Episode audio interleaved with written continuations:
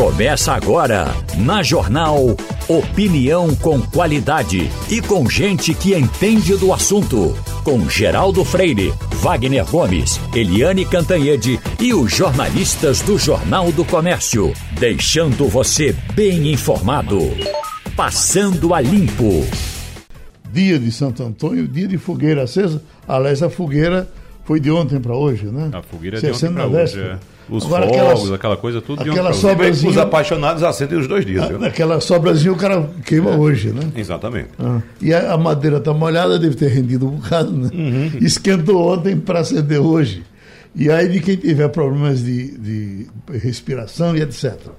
Se bem que já tem, Geraldo, é, muitas proibições, né? Muitos municípios já proibiram o acendimento de fogueiras nesse ano.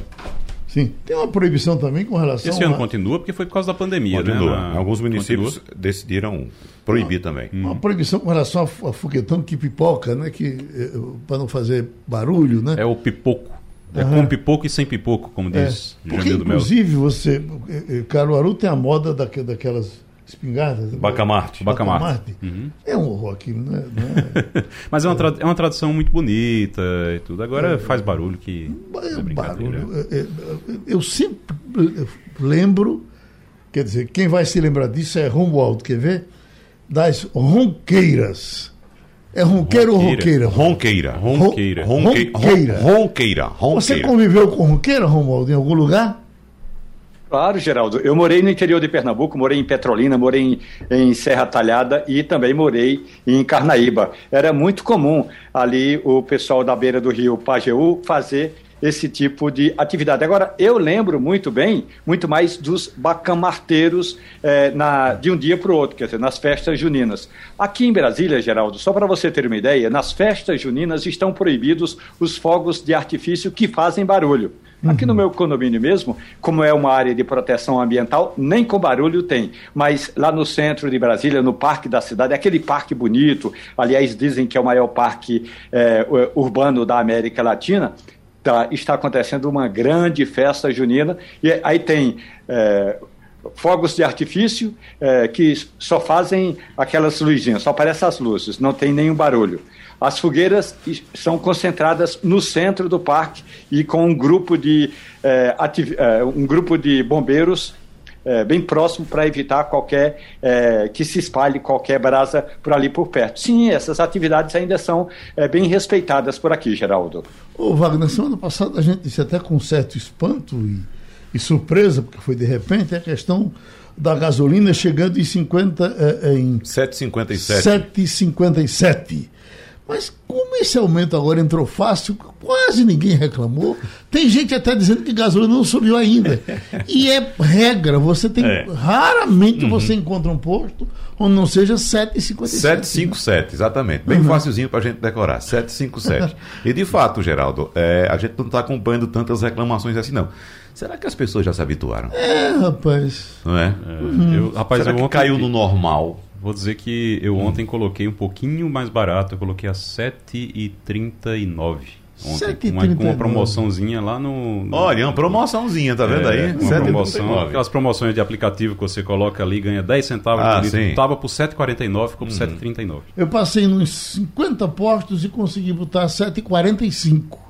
Olha aí. 7,45. 7,45. Um Mas a, a, a, o 7,57 é um atrás do outro. Né? Exatamente, exatamente. Seria o preço médio do É, exatamente. Subiu e Geraldo, por incrível que pareça, vai subir mais. Porque a defasagem da gasolina ainda, segundo a ANP, nós inclusive tratamos desse assunto sábado passado aqui na primeira página, a defasagem da ordem de 19%. Uhum. 19%. Maria então... Luísa você ontem passou por mim, eu tenho a impressão que era você, num carro vermelho, você e, e o doutor Jamildo, você dirigindo ele numa boa de lado. E, Era uma Ferrari é, é, ali pela rua Amélia. O que nós Era estamos eu. tendo agora de volta no Recife e região metropolitana, claro que a, as chuvas aceleraram isso, é buraco e Gente. mais buraco. Qual é o, o, o, buraco que mais lhe assusta no momento por onde você passa? Geraldo, por incrível que pareça, o buraco que estava tomando meu, meu juízo não era um buraco, era um bueiro. Uhum. O bueiro na, na é, chuva deve ter tido muito retorno de água e a tampa saiu do lugar. Então, na minha rua, 100% dos carros que estavam passando batiam nesse bueiro, o bueiro fazia ploc, ploc, ploc, ploc. Isso madrugada dentro, bem na minha janela. Era, tava me tirando o sono. Aí um, um santo, que eu não sei quem foi, levantou o bueiro e botou um monte de trapo de pano embaixo. Uhum. O bueiro está consertado, entre aspas, com trapo de pano. Mas, de fato, a cidade, aquela região dali, da, onde você mora, onde eu também moro, ela está muito castigada. Rua do Espinheiro, a Rosa e Silva, está cheia de ondulações. Você anda é feito um tobogã, né? Agora, no, é, interessante, no... é interessante dizer isso da Rosa, da Rosa Silva, Maria, porque a Rosa Silva passou por um trabalho de recapeamento é. bem recente a gente que passa lá o tempo todo, eu cruzo ali a Rua Amélia com a, com a Rosa e Silva o tempo todo e passou um bom tempo em obras ali e a propaganda que era o melhor asfalto do planeta, que é colocado a, a em aeroporto, em pista de tá avião. Tá muito... Mas Na verdade, parece Recife, tá muito bom não o negócio. É, o Recife tá muito... Eu ontem pedalei e eu tive até a Zona Sul e eu fiquei impressionada da quantidade de água empoçada e da quantidade de água é, mal cheirosa, o que significa que as nossas galerias, que deveriam ser de chuva, estão cheias de ligação de esgoto, uhum. né? Estava é, é, realmente bem... Você já viu, Geraldo? O buraco que está me assustando... Recife estava um mau cheiro. O buraco que está me apavorando é aqui na frente da Defesa Rua São Social. Geraldo. Defesa Social. Rua São Geraldo, é, é exatamente Sim, isso que eu ia falar isso. agora. Eu ia e, falar dele agora também. A semana passada, Geraldo, alguém passou e colocou uns galhos de árvore ali para sinalizar. Graças a Deus. Agora não tem mais. Aí piorou, né? Agora passei agora lá, não tem. É. Então eu passei hoje de madrugada ainda tinha, porque é, é, é, eu logo no, no, no, começo do buraco, no começo da semana, eu, na semana passada ele estaria, ele está aí há uns 15 dias. Tá, né? duas semanas, mas né? desde é. aquela primeira chuva ali. De... Pronto, eu, é. eu vinha de um concerto muito caro no carro, pensando, meu Deus, como é que eu vou pagar isso na minha cabeça e tal. E quando eu chego, porque quebrou muita coisa por baixo, e a oficina recolocou e foi peça comprada. Aí quando eu é, vinha pensando nisso, quando eu olho, Wagner, foi, era naquele buraco da defesa social. Quase que ia ser muito pior, porque ia quebrar tudo. Aí deu um freio, o que tá, estava em pé caiu, mas eu não caí no buraco. É, mas o menos. buraco está aí. Eu ontem fui olhar, não foi nesse buraco, mas esse é um buraco que me preocupa toda vez que eu passo, até porque está atrapalhando o trânsito, né? Ele, tá, ele é tão grande ali, tão. Não, ele, ele atrapalha ele, o trânsito. Ele a, a, impede uma faixa. Impede uma faixa. Você tem que esperar é. que o carro de lá Exatamente. venha, passe para você poder ir, uhum. então está atrapalhando o trânsito também, além de tudo. E tem carro estacionado de um lado e do outro nessa rua. E ontem eu fui buraco direto o tempo todo na cidade, e ontem eu fui é, é, calibrar o pneu e aí percebi que bati, provavelmente bati em algum buraco, tá lá a roda um pouquinho amassada. Amassada. Já vi que a roda tá, a roda do carro tá amassada, que provavelmente caiu em algum buraco. Né? Uhum. Por essa semana, Geraldo. Oi, Romualdo. Por essa semana, o governo pretende fazer uma mudança profunda no Conselho de Administração da Petrobras. E quando eu digo profunda, é muita gente. Vai trocar a maioria dos conselheiros que representa o governo na, no Conselho da Petrobras. Inclusive, já indicando quem deve ser, ainda que interinamente, o presidente da companhia. O presidente Jair Bolsonaro chegou agora dos Estados Unidos já com vontade de resolver essa questão. Hoje ele convocou o ministro é, da AGU, da Advocacia Geral da União, Bruno Bianco, e o assessor jurídico do Palácio do Planalto, eles estão discutindo uma saída que deve ser urgentemente é, posta em prática. O receio do governo é, como Wagner bem destacou, há um represamento importante é, no preço dos combustíveis. A Petrobras deve anunciar ainda esta semana um aumento que deve chegar entre 7% e 9%, o reajuste de gasolina e de óleo diesel. Esse é um aspecto importante. Mas o presidente Jair Bolsonaro não gostou nada daquela decisão do atual conselho da Petrobras, que não aceitou a indicação é, de Caio. Então, agora vai novamente indicar o Caio, ainda que integrante do conselho da Petrobras, e depois se articula quem vai ser o presidente da companhia. Mas a mudança vai ser profunda para que a maioria dos integrantes é, da companhia aceitem essas mudanças que o governo quer fazer sem precisar necessariamente passar pelo conselho, por aquela preparação toda de que a Petrobras está dizendo. É preciso analisar, é preciso analisar o currículo, é preciso analisar as qualidades dos integrantes do conselho. Ô Igor Marcel, hum. é, é, é eu sei que algumas pessoas vão dizer, não, isso é marcação, vocês ficam vendo tudo, mas é, não pode se deixar de lado. Eu vi um de um analista importante, ele é, estranhando, dizendo: Poxa vida, Por que uma viagem dessa que o presidente da República faz, o destaque é uma churrascaria, é um sanduíche que comeu na rua, é uma motociata? É porque... Quando em caso, em outros uhum. momentos, o que, é que a gente via? Se fazia uma agenda, reunião com empresários para investimentos internacionais e etc e tal. É, é, é, outro mundo, rapaz. É porque, Geraldo, você precisa ter. Você vai fazer uma agenda dessa, você está gastando dinheiro público, dinheiro do contribuinte, certo? Então, o que todo gestor faz, precisa fazer, mas nem todo realiza, nem todos eles realizam, e esse é um caso, é você fazer uma agenda que seja uma agenda realmente de interesse público, de interesse do país, e você ir para lá para cuidar dessa agenda. Então, isso é o que se faz normalmente. O grande problema é que uh, criou-se um ambiente, uma, um ambiente dentro do bolsonarismo mesmo, e ele e, e o Bolsonaro ele trabalha para a bolha dele, ele trabalha o tempo todo para esse ambiente, para instigar esse ambiente. Ele criou-se um ambiente em que não é necessário dar satisfação de nada e que tudo que você faz tá bem. Tudo que você fizer tá ótimo, tá maravilhoso. Então ele vai para lá, gasta dinheiro do contribuinte, dinheiro público, vai para dinheiro do contribuinte quando a gente diz é dinheiro do suor do trabalhador. Todo mundo está trabalhando agora, que está pagando seus impostos, está comprando feijão, comprando arroz, paga imposto e esse dinheiro vai para o cofre que é utilizado hum, para fazer a segurança dele numa motociata, porque ele é o presidente da República e precisa ter segurança, para fazer a segurança numa motociata, para pagar hotel, para pagar alimentação, para ir para a churrascaria. Então, é uma pena, é uma pena realmente que a gente esteja vendo dinheiro do contribuinte ser gasto com esse tipo de coisa.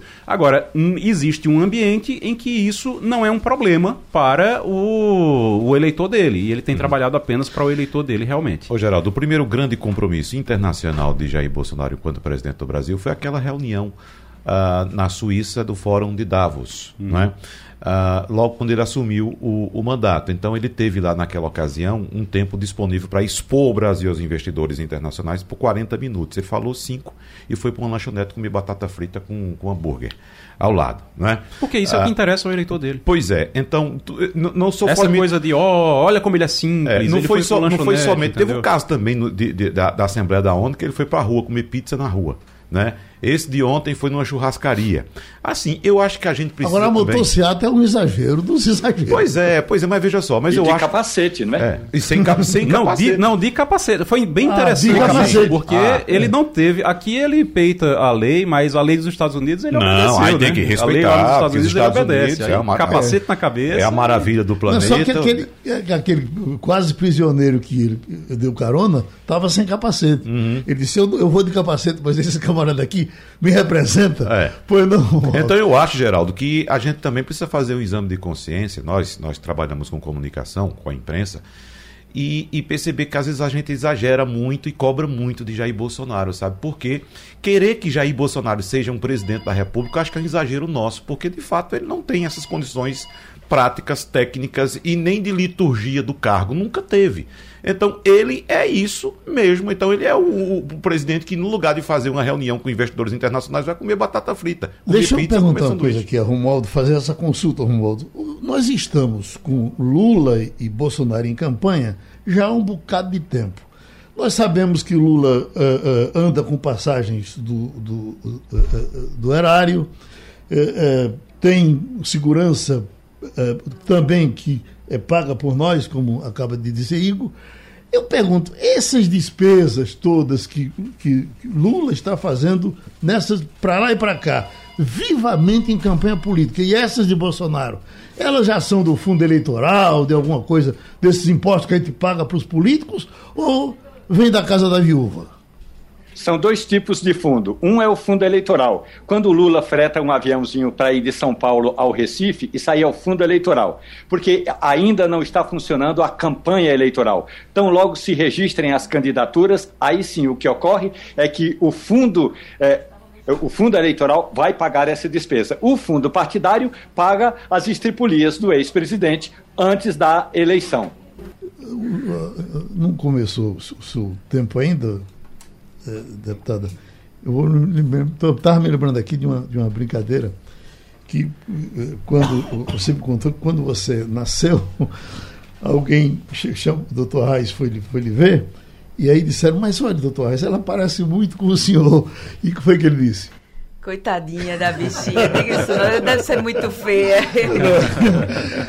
Bom, minha gente, nós estamos recebendo aqui a deputada Marília Reis e o nosso assunto é essa e, agenda. E, Geraldo, melhor foi a resposta da minha avó, né? A minha avó disse, de jeito nenhum, meu filho, você é muito bonito.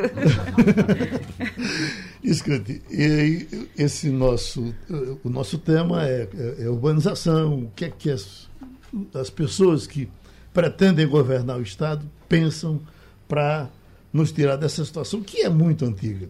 E é por isso que eu queria perguntar isso à deputada Marília Reis. A senhora já foi vereadora, a senhora já foi eh, eh, eh, secretária, e a senhora já viu esse, esse filme muitas vezes no Recife e na região metropolitana. Eu lhe pergunto, na sua cabeça, o que, que tem? A senhora trocaria tudo que já tentaram fazer até agora ou acha que não? Seria mais ou menos o que estão fazendo agora, só que com mais velocidade, com outro tipo de dedicação. Geraldo, primeiro eu queria cumprimentar você, né, Igor, Wagner, todos os ouvintes. É um, uma alegria, uma grande oportunidade estar aqui no seu programa falando para tantas pessoas e numa situação tão difícil como a que nós vivemos. Como você falou, fui vereadora durante muitos anos e isso era uma tragédia anunciada. Os vereadores são os políticos mais próximos da população, conhecem bem a cidade e sempre se chegava esse desespero, essa preocupação das pessoas com essa questão das áreas de risco, dos morros, não somente dos morros, mas de quem vive em áreas ribeirinhas, alagados, palafitas. E é importantíssimo que haja uma política de Estado nesse sentido. O Recife já viu eh, que há condições de se progredir nesse sentido no início da década dos anos 2000. Né? Se viu o programa Guarda-Chuva, por exemplo, o programa Parceria nos Morros, um planejamento que foi feito eh, emergencial a curto, a curto prazo, a médio prazo, a longo prazo. Então, o que deveria ter sido feito era se adotar esse tipo de política que iniciou no governo João Paulo, principalmente, como uma política de Estado e não simplesmente com uma política que muda de acordo com o governo. Para você ter uma ideia, o governo do Estado investiu em propaganda nos últimos oito anos 500 milhões e em habitação cerca de 140 milhões. Ou seja, mostra que não foi uma prioridade. Além disso, a Prefeitura do, Recife, falando especificamente do Recife, eh, destinou menos de 1,5% para essa política de gestão eh, nas encostas, nos alagados, quando nessa época eh, dos governos anteriores, o governo João Paulo, principalmente, que foi referência nesse sentido, investia cerca de 3%. Ou seja, tem que haver uma continuidade nesse sentido. Agora, tem que se eh, separar a política municipal da política estadual. Porque o que é que precisa ser feito? Um planejamento metropolitano. O Estado tem que ser um ente federativo que funcione como é, intermediador dessas políticas, faça essa gestão é, de uma política de tripartite, né, com a participação da União, e dos municípios. A Constituição deu um grande poder aos municípios, deu uma é, estabeleceu competências municipais muito amplas nesse sentido de planejamento, de infraestrutura, mas o Estado também precisa fazer sua parte quando se trata de assuntos que não devem, que não conseguem ser tratados unicamente pelos municípios, como, por exemplo, a questão da drenagem, eh, já que tem rios que perpassam vários municípios, eh, água, esgoto, sistema viário, ou seja, eh, o plano metropolitano precisa ser sempre revisado e, e, seguido.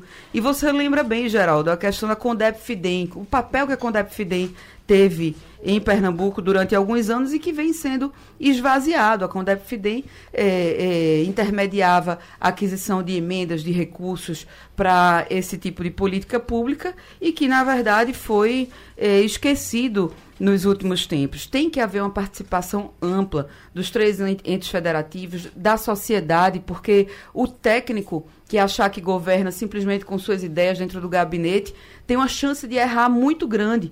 Então tem que se fazer ouvindo as pessoas, ouvindo, dialogando com quem passa pelo problema.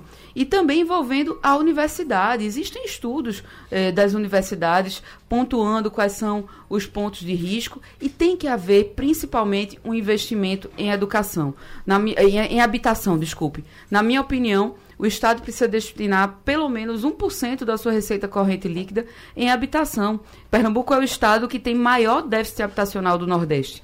No estado inteiro, são mais de 300 mil moradias em déficit habitacional, mais de 70 mil somente no Recife. Então tem que haver um investimento contínuo e um planejamento a médio e longo prazo para haver, é, evitar esse tipo de tragédia. Mas na, na, prática, deputada, qual é o pensamento da senhora? Porque nós ouvimos aqui várias propostas, tá? desde a retirada dessas pessoas dessas áreas de risco até a manutenção delas, mas faz, havendo investimento em segurança nessas áreas de risco. Na prática, o que seria ah, adotado de imediato por uma gestão da senhora? Bem, primeiro, primeiro Wagner, tem que ficar claro que existe política municipal e existe política estadual. A gente não pode, é, em se tratando de uma discussão sobre governo do Estado, é, adentrar na seara municipal. Tem que haver, na minha opinião, em relação a, a, essa problemática que você colocou, tem que se haver uma política de convivência com os morros. Falando da região metropolitana, a gente tem cerca de um terço da população que vive nos morros. Então tem que haver uma convivência tem, mas tem que haver também investimento em política habitacional para que essas pessoas não venham a ocupar áreas de risco. Porque quem vive ali embaixo de uma barreira ou em cima de uma barreira, porque não pode viver em outro lugar. O imóvel é uma coisa cara para todo mundo e principalmente para quem ganha pouco. E a gente vive numa sociedade muito desigual, em que é uma pobreza muito grande. Então tem que haver sim um investimento em habitação para que as pessoas tenham a oportunidade de morar próximo aos lugares onde trabalham, aos lugares onde vivem, mas também tem que haver uma política de convivência com essa situação de, de áreas de risco, de morros, eh, investimento em contenção de encostas, investimento permanente e crescente. Agora, repito, há que se separar o que foi déficit da política municipal, que não foi feito, e o que deve ser feito em termos de planejamento metropolitano por parte do governo do Estado, intermediar a aquisição de recursos para a construção de moradia, como, como a SEAB, por exemplo. A SEAB tem sido esvaziada. Tem que haver investimento em moradia e planejamento urbano para que as pessoas venham ocupar outras áreas, inclusive da, da região metropolitana, já que há um adensamento excessivo eh, no Recife, em Olinda, eh, em Jaboatão. E quero dizer mais, viu, viu Wagner? Existe também e essa é uma preocupação que eu tenho desde sempre, inclusive quando eu era vereadora, criei a frente eh, de acompanhamento das áreas conurbadas, que são essas áreas limítrofes entre os municípios. Jardim Monte Verde mesmo, mesmo acompanha mais de 10 anos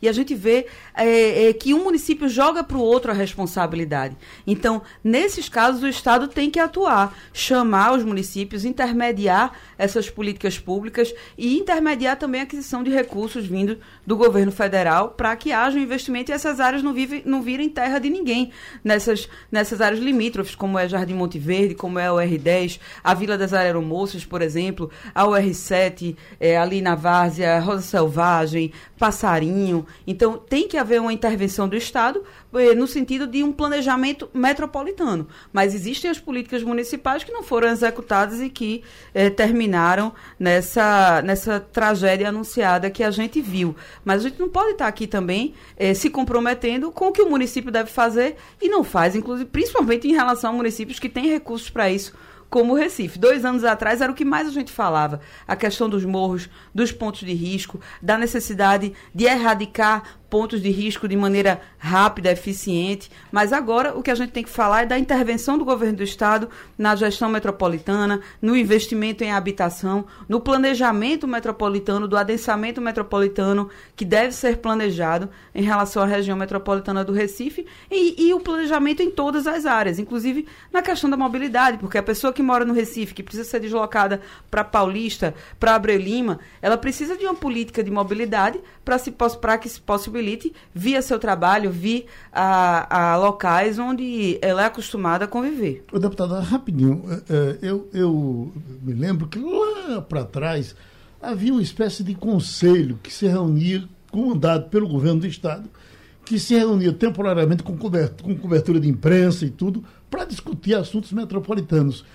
Isso deixou de existir, ficou havendo um encontro, outro fortuito com um prefeito ou com outro. Isso não precisava ter uma, uma coisa mais, mais adensada para a gente ficar vendo o que estava acontecendo? Exatamente, Geraldo. Eu acho que isso é muito relacionado ao esvaziamento que houve da Condep Fidem. Uhum. Se você observar a Condep Fidem de 10 anos atrás, de 20 anos atrás, tinha projetos é, de longo prazo e, e, avançadíssimos em parceria com a universidade, com técnicos de altíssimo nível, para que a região metropolitana se desenvolvesse de maneira integrada. Então, precisa se efetivar esse planejamento e haver essa articulação que você falou, não somente entre os gestores, mas também ouvindo a universidade, ouvindo a sociedade, ouvindo quem passa pelos problemas. E o intermediador desse tipo de questão tem que ser o governo do Estado. Igor. Candidata, muito bom dia. Uh, a senhora é presidente da comissão externa da Câmara, foi é, formada agora há, há pouco tempo para poder fazer o acompanhamento, a investigação, o acompanhamento do que está sendo, do que, dessa tragédia, do que aconteceu aqui. E por conta dessa sua atuação, a senhora tem sido é, questionada é, porque por estar tá fazendo um, digamos, um aproveitamento político da tragédia, está querendo se aproveitar da tragédia para algo eleitoral, para algo político. A senhora tem sido, é, tem, isso tem sido comentado, é, principalmente, claro, pelo pessoal do, do, do PSB, pelo pessoal do governo. E um questionamento que se faz é Nesse período, antes de acontecer a tragédia, o que foi que a deputada Marília Reis fez em relação a essas áreas de morro? Se tem algum tipo de emenda que foi é, colocada para esse setor? Se tem algum tipo de projeto, algum tipo de trabalho que foi feito nesse período agora na sua. Tem alguma coisa que foi feita antes ou eh, isso é uma preocupação de agora? Chega a ser, Igor, de uma hipocrisia muito grande cobrar que, um, que deputados tenham é, interferência direta nesse tipo de problemática. Para você ter uma ideia, eu enviei uma emenda é, via Prefeitura do Recife para o SEVAC, um, um, centro que cuida de crianças é, com deficiência lá no Morro da Conceição. Enviei ano passado, enviei esse ano, nunca o recurso chegou é, na instituição com tudo regularizado, com tudo certinho. Ou seja, é, as emendas que a gente tem são um valor muito baixo em relação ao que o Recife precisa, ao que Pernambuco precisa, e fora que a gente depende da execução da prefeitura, do governo do estado, do poder executivo. Isso tem que ser cobrado de quem estava à frente do poder executivo nos últimos anos. Não é de deputados federais, não é de deputados estaduais. Deputados e vereadores escutam a demanda, repassam e fazem a cobrança o que eu tenho feito ao longo de toda a minha vida e atuação, porque eu conheço a cidade, eu conheço o Recife, conheço a região metropolitana, vivo intensamente a, intensamente a cidade há praticamente um terço da minha vida, mais de um terço da minha vida, é cobrar que sejam executadas políticas públicas, porque nós não temos essa competência e é preciso esclarecer isso para a população. Então, é, quem está dizendo isso é quem abandonou a cidade, abandonou o Estado, não priorizou, como disse, o governo do Estado gastou 500 milhões em propaganda e menos de 150 milhões em habitação. Aí vem cobrar de uma deputada federal não, nosso papel é outro. Agora, a nossa atuação sempre foi nesse sentido. Ou seja, é preciso haver uma conscientização. Então, o, porque vai ter eleição, a gente vai se furtar a falar sobre o assunto, vai se furtar a cobrar? Muito pelo contrário. O que a gente quer nesse momento é que haja uma unidade de verdade. Não pode ter birra de um com o outro. Eu, todo mundo sabe, sou oposição ao governo Bolsonaro. Estou lá na tribuna fazendo oposição direto ao governo Bolsonaro. Mas é necessário dialogar com quem pensa diferente, porque o povo não pode pagar a conta de divergência política. Sou oposição aos governos do PSB, mas o diálogo necessário vai haver da comissão para que o povo não pague essa conta. E a gente vai ver para onde é que necessita esses recursos, vai fazer a cobrança para o governo federal. Se eles não quiserem dialogar com a gente, a gente vai atrás para dialogar com eles, vai pegar os deputados da comissão ou da bancada, é, acionando a coordenação da bancada de Pernambuco, para que esses recursos sejam enviados exatamente para onde precisa, porque foi anunciado um bilhão e quando a gente vai ver, é, não sabe efetivamente para que é que isso vai ser destinado, porque um bilhão, é preciso esclarecer para a população, não chega assim um bilhão na conta para que os municípios do estado usem para o que querem. Tem uma rubrica específica, tem uma destinação específica. Então a gente vai levar essas demandas e vai se articular para que esse dinheiro efetivamente chegue até a ponta. Também não se perca no meio do caminho, como se perdeu, por exemplo, na Operação Torrentes, como estava se perdendo agora que já foram afastados é, pessoas que estavam usando irregularmente recursos. Então, isso é o papel do parlamentar. Eles não podem chegar e fazer esse tipo de cobrança leviana, eh, principalmente ser feita por quem abandona a população, principalmente os mais pobres da cidade do Recife, abandona a política de habitação. Quantos habitacionais ficaram parados por tantos anos na cidade do Recife? Quantos habitacionais foram feitos nos últimos anos? Qual foi eh, o avanço do Recife em relação à diminuição do déficit habitacional? E outra coisa, a gente viu a tragédia das palafitas outro dia. Era uma tragédia anunciada também. Qual foi a política para essas pessoas que vivem nas palafitas? Como é a fila de quem vai receber a casa? Porque isso aí sempre foi um mistério. Eu sempre cobrei uma transparência em relação a essa fila de quem vai receber a casa. Então, eh, nada disso é, é, responsabilidade de uma deputada federal, é, é, responsabilidade de quem está à frente do executivo, do Estado e dos municípios. Vamos para Brasília, Romualdo de Souza. Deputada Marília Reis, muito bom dia. Se a senhora foi escolhida a governadora de Pernambuco, o que a senhora pretende fazer para resolver os problemas das encostas de morro, os desmoronamentos, até porque não dá para ser uma política só municipal, tem que ter o apoio do governo estadual e mais ainda, com relação à implantação do marco legal do saneamento. Aliás, iniciativa do, no Congresso Nacional que a senhora votou contra esse marco legal do saneamento, deputada. Olá, Romualdo. É um prazer falar com você. Bem, é, em primeiro lugar, nós vamos ter um investimento de no mínimo 1% da receita corrente líquida do estado de Pernambuco todos os anos em habitação.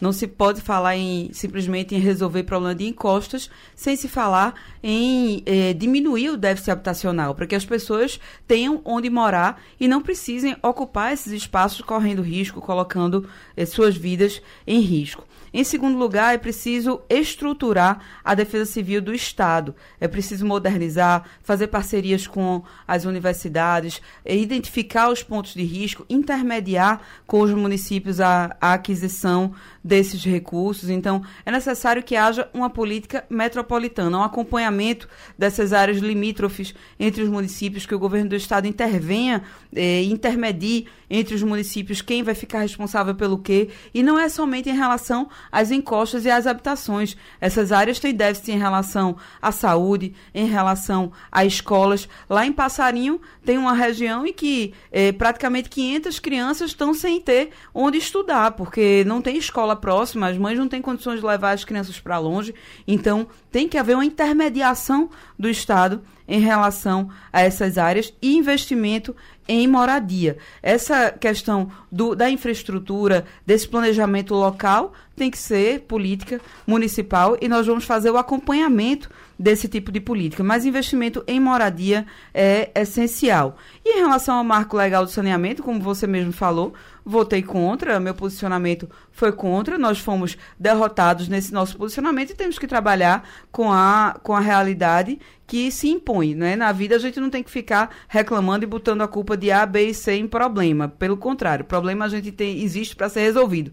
Problema existe para a gente não dar intimidade a ele. Então, eh, nós temos que eh, gerir muito bem a Compesa. A Compesa tem sido abandonada nos últimos anos. Há uma PPP que não foi efetivamente, não chegou na ponta o resultado. Tem que haver uma auditoria em relação ao que a gestão dessa PPP, cobrar que as metas sejam, sejam realmente efetivadas e, caso não tenha sido feito, caso não seja possível, que haja a cobrança de multas, judicialização, inclusive, do que foi pactuado, para que a gente possa fazer que as políticas públicas de saneamento, de esgoto, de água chegue até a casa das pessoas, porque a conta chega. A conta chega todo mês. Agora, o racionamento é violento e eu estou falando de Afrânio até a região metropolitana do Recife. A experiência de vereadora, uh, essas lonas que são colocadas nessas encostas, elas são para ser trocadas ou para ser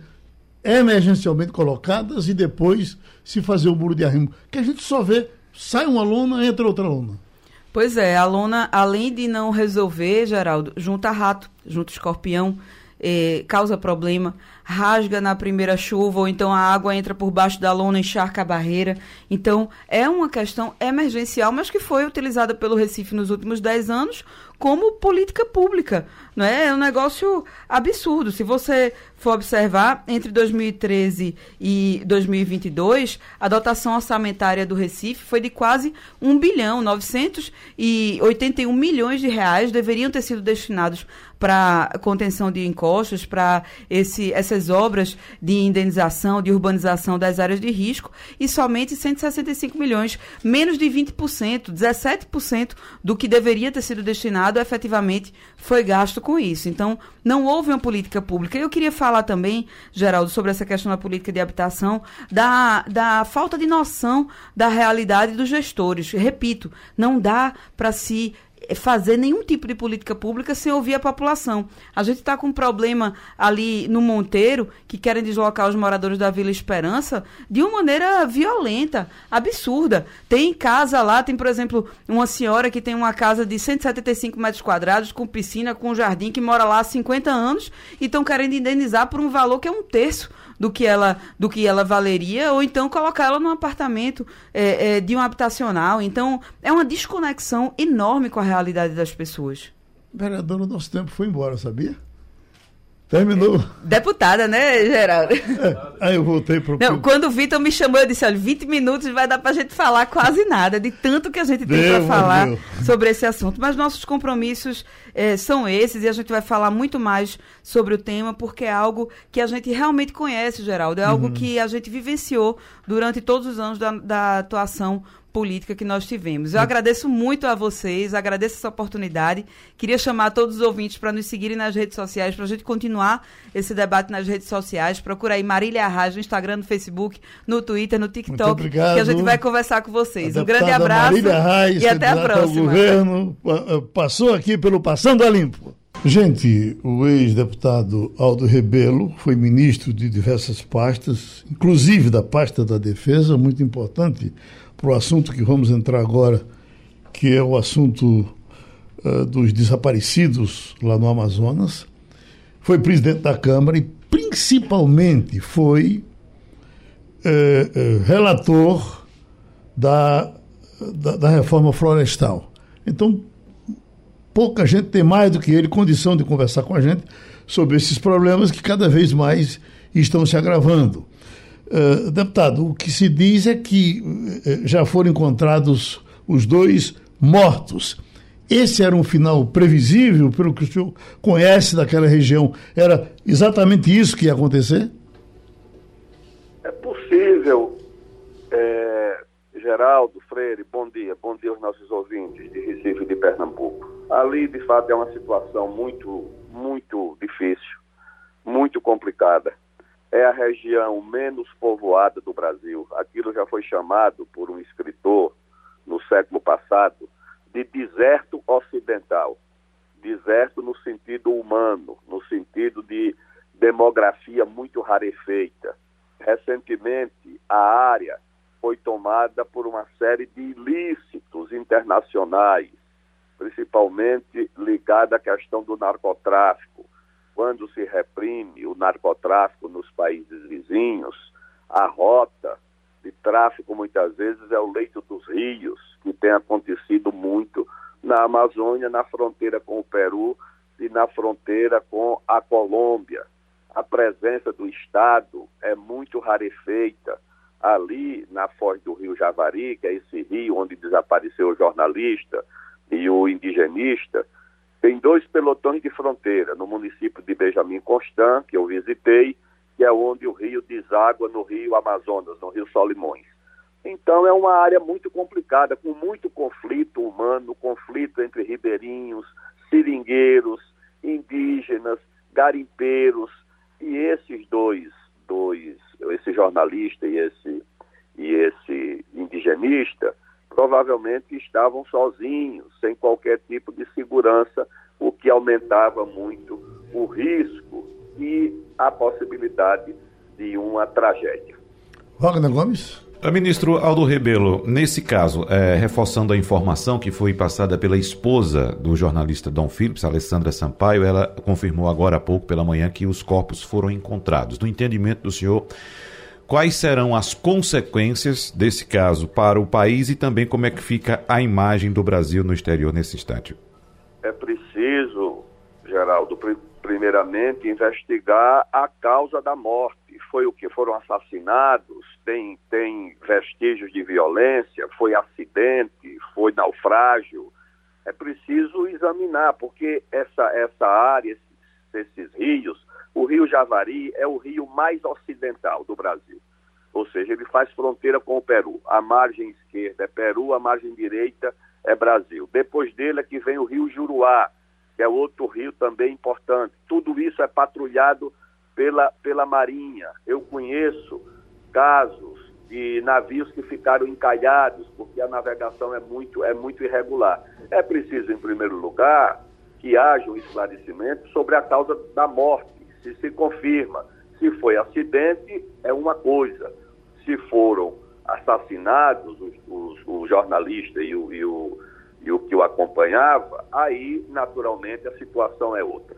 Nós vamos ter, dependendo das circunstâncias da morte, mais um caso semelhante ao, da, ao do Chico Mendes, ao da aquela moça americana que foi morta também na Amazônia, a Dorothy, ou seja, um caso desses, né? numa região que acumula problemas sociais, problemas econômicos, problemas ambientais e que tem pouca governança do Estado brasileiro. Aquilo ali é quase um protetorado governado por ONGs internacionais que vivem por ali, instaladas há muito tempo, com seus interesses, o crime organizado, que infelizmente também hoje já está muito presente na Amazônia, e as atividades econômicas ilícitas, e o direito de quem vive ali. São 23 milhões de brasileiros que vivem. Você veja bem, é a região mais rica do mundo, não é do Brasil.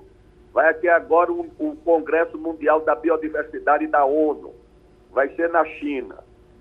Sabe onde é que estão 30% da biodiversidade do planeta? Na Amazônia brasileira. Agora, o, o país que tem 30% da biodiversidade do planeta, que pode se transformar em remédio, em cosmético, em energia, em alimento, tem ao mesmo tempo ali a população mais pobre, com mais elevado índice de doença infecciosa, de analfabetismo, de mortalidade infantil. Então é uma região própria para esse conflito. Ô, doutor Aldo, quando o presidente Bolsonaro diz que os dois foram imprudentes, tem, tem razão de alguma forma? Dependendo de como eles se dirigiram naquela área, como eu, como eu disse, é uma área hoje que não é pacífica, está é, tomada por conflitos sociais. Você demarca uma área ali, ô Geraldo, você transforma uma área daquela em parque nacional, em floresta nacional. Só que ali vivem famílias que estão ali há 200, 300 anos que vão ser expulsas, vão ser retiradas à força ficam ali sem ter um meio de vida, porque o meio de vida delas é viver ali da floresta, da coleta, da castanha, da caça, é, sei lá do quê. Então, quando você demarca uma área e retira, pois é a área indígena, você retira os não indígenas. Isso eu vi muitas vezes. É um conflito social muito grande. Quando você transforma numa, numa unidade de conservação da natureza, num parque ou numa floresta nacional, você retira as pessoas que estão ali. Nessa região mesmo ali, é, houve casos de parques que foram demarcados e as pessoas foram retiradas e ficavam perambulando na periferia das cidades, sem ter um meio de vida. Além disso, ainda você chega com o crime organizado. Dizem que essas facções de, de, de crime organizado de tráfico é, estão usando, dizem não, é verdade, usando o leito dos rios. Já há presença de de uso de droga na juventude na periferia das principais cidades da Amazônia, principalmente da fronteira.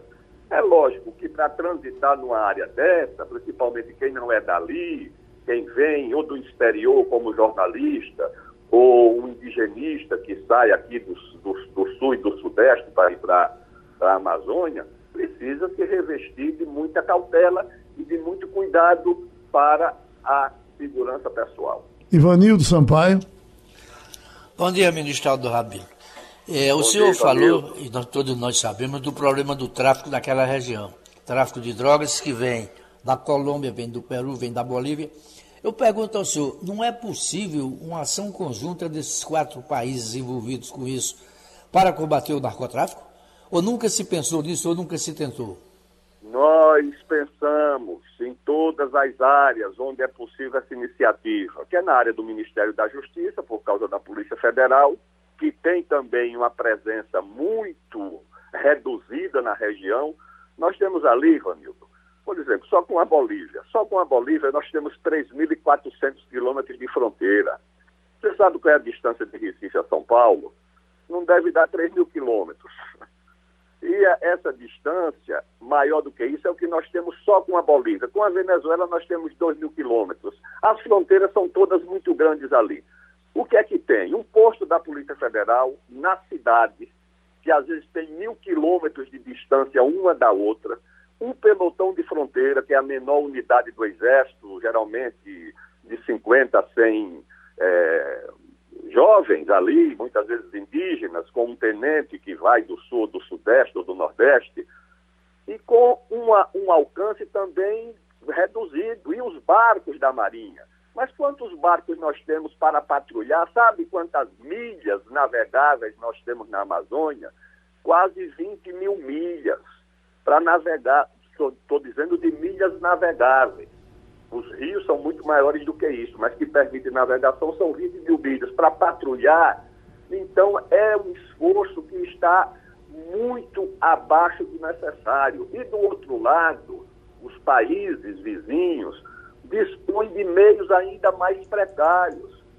Na fronteira do Brasil com a Venezuela, tudo depende de uma boa relação entre o exército brasileiro e o exército venezuelano para resolver conflito de garimpeiro. O índio que transita de um lado para o outro, porque o índio ele não, não tem noção de fronteira.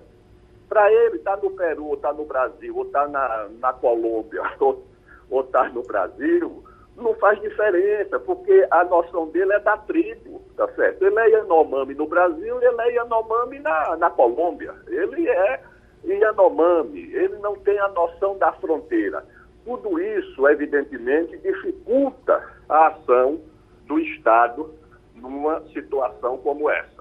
Ivanildo Sampaio, eu tinha preparado essa pergunta, que é muito mais caseira, sem, sem muita filingrana, para Eliane Cantanhede, mas ela está tirando um tempinho de férias. Eu queria conversar isso com você. Eu uh, uh, me acostumei a, a acompanhar a Eliane Cantanhede desde quando ela uh, aparecia naquelas três matérias da abertura da Folha de São Paulo. E aí, muito mais porque ela era bonitinha, eu, eu vou ler essa bonitinha aqui, ver o que ela está dizendo. O tempo passou e quando é agora, eu estou vendo aqui um, um, uma matéria grande sobre Jânio de Freitas. Ivan, você sabe quantos anos tem Jânio de Freitas? Geraldo, eu não sei. Eu sei que Jânio de Freitas foi um dos responsáveis pela transformação do Jornal do Brasil eu acho que nos anos 60 do século passado, uhum. ou talvez antes, nos anos 50. É um jornalista que virou legenda, virou uma lenda na imprensa brasileira. Certamente deve ter uns 70 anos de profissão, se ainda vive. Ele está vivo e está fazendo agora 90 anos. Entendeu, não? Pois é, é de 70 de profissão. É, só, só como colunista da Folha, ele trabalhou 42 anos. Trabalha, né? Está por lá ainda pela, pela Folha de São Paulo. Agora, uh, uh, Wagner, na questão do, dos armamentos, uh, nós temos, inclusive, uma, uma, uma, boa parte da população brasileira acompanhando essa defesa de armas para o Brasil. É bom dizer que a maioria já saiu em pesquisa que é contra. De cada dez brasileiros, sete são contra. Acha que isso não sete, resolve. Exatamente. Mas, eh, normalmente, no Brasil, se, se jogava para os Estados Unidos. Os Estados Unidos tem segurança, está tudo muito bem, e mesmo com todo mundo armado. Mas cada vez mais tem sido a luta de, de, de sensatos americanos para acabar com esse negócio de arma, armamento para todo mundo. E agora a população foi à rua. Está aqui, ó, uma série de manifestações nos Estados Unidos no sábado pedindo controle rígidos sobre as armas de fogo. E vai por aí. Enquanto isso, tem aqui a nossa divulgação, que é Grupo armamentista oferece apoio a candidatos em troca de cargos. E aí tem aqui o nome e tudo. O cara deu uma entrevista dizendo: não, a gente financia campanhas, sim, uhum. de deputados que a gente quer tirando por aí afora Exatamente. e defendendo. Quem atira? É o que acontece também nos Estados Unidos, Geraldo. Existe um lobby muito forte da indústria armamentícia nos Estados Unidos, né? Existe, inclusive, o Clube do Rifle lá, que eles têm. Tem um termo específico que eu estou é, Tinha grandes agora. atores, né? É, Bárbara Streisand era disso, então, Paul Newman era disso. É, não é somente uma questão ideológica de armar a população, é questão de mercado também, que existe aí uma indústria forte que lucra bilhões e bilhões todos os anos. E, claro, essa indústria quer entrar forte aqui no Brasil e, por isso, está financiando campanha de políticos que são favoráveis a esse tipo de proposta, de uh, armamento à população, de armas à população. Agora veja, os Estados Unidos, uma parte da população significativa, já começa, como você bem pontuou aí, a ir às ruas para cobrar uma solução do governo no controle dessas armas. A gente sabe que qualquer pessoa acima de 18 anos nos Estados Unidos pode entrar num supermercado e comprar uma arma. E quando eles não compram a arma, Geraldo, eles montam a arma, compram a arma fracionada e montam em casa. Os pedaços, compram pedaço, pedaço e montam a arma em casa e pronto. Uhum. É, Ivanildo, para a gente fechar, é Luiz Helena vai ser candidata agora pelo Rio de Janeiro. Inclusive, vai ser candidata apoiando Ciro Gomes. Ela foi uma destacada senadora pelo estado de Alagoas, depois foi perdendo espaço, perdendo espaço, candidata agora do Rio de Janeiro. O Rio de Janeiro, vez por outra, surpreende. Será que ela tem condições de se eleger no Rio de Janeiro?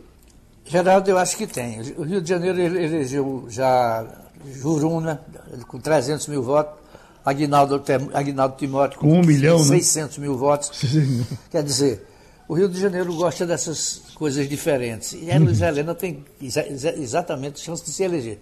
Eu acho que o tempo dela já passou. Né? Uhum. O público dela era em Alagoas, os eleitores delas estavam em Alagoas.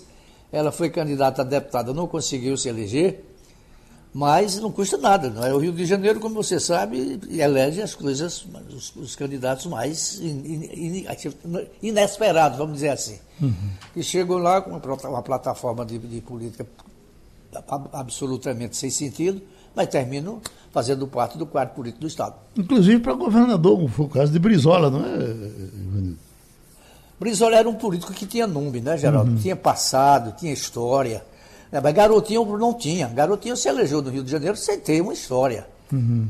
É, não é? Via lá do interior, onde tinha, tinha feito uma gestão que era questionada, não é? Por questões de irregularidades, enfim. Mas se elegeu governador do Rio, uhum. não é? Então o Rio de Janeiro é uma coisa inesperada. Você, você diz assim, ah, da boca de urna não sabe o que vai sair. No Rio de Janeiro é pior ainda. Você não sabe nunca o que é que vai sair é, do, por parte do eleitorado no Rio de Janeiro. Então terminou o Passando a Limpo. A Rádio Jornal apresentou opinião com qualidade e com gente que entende do assunto. Passando a Limpo.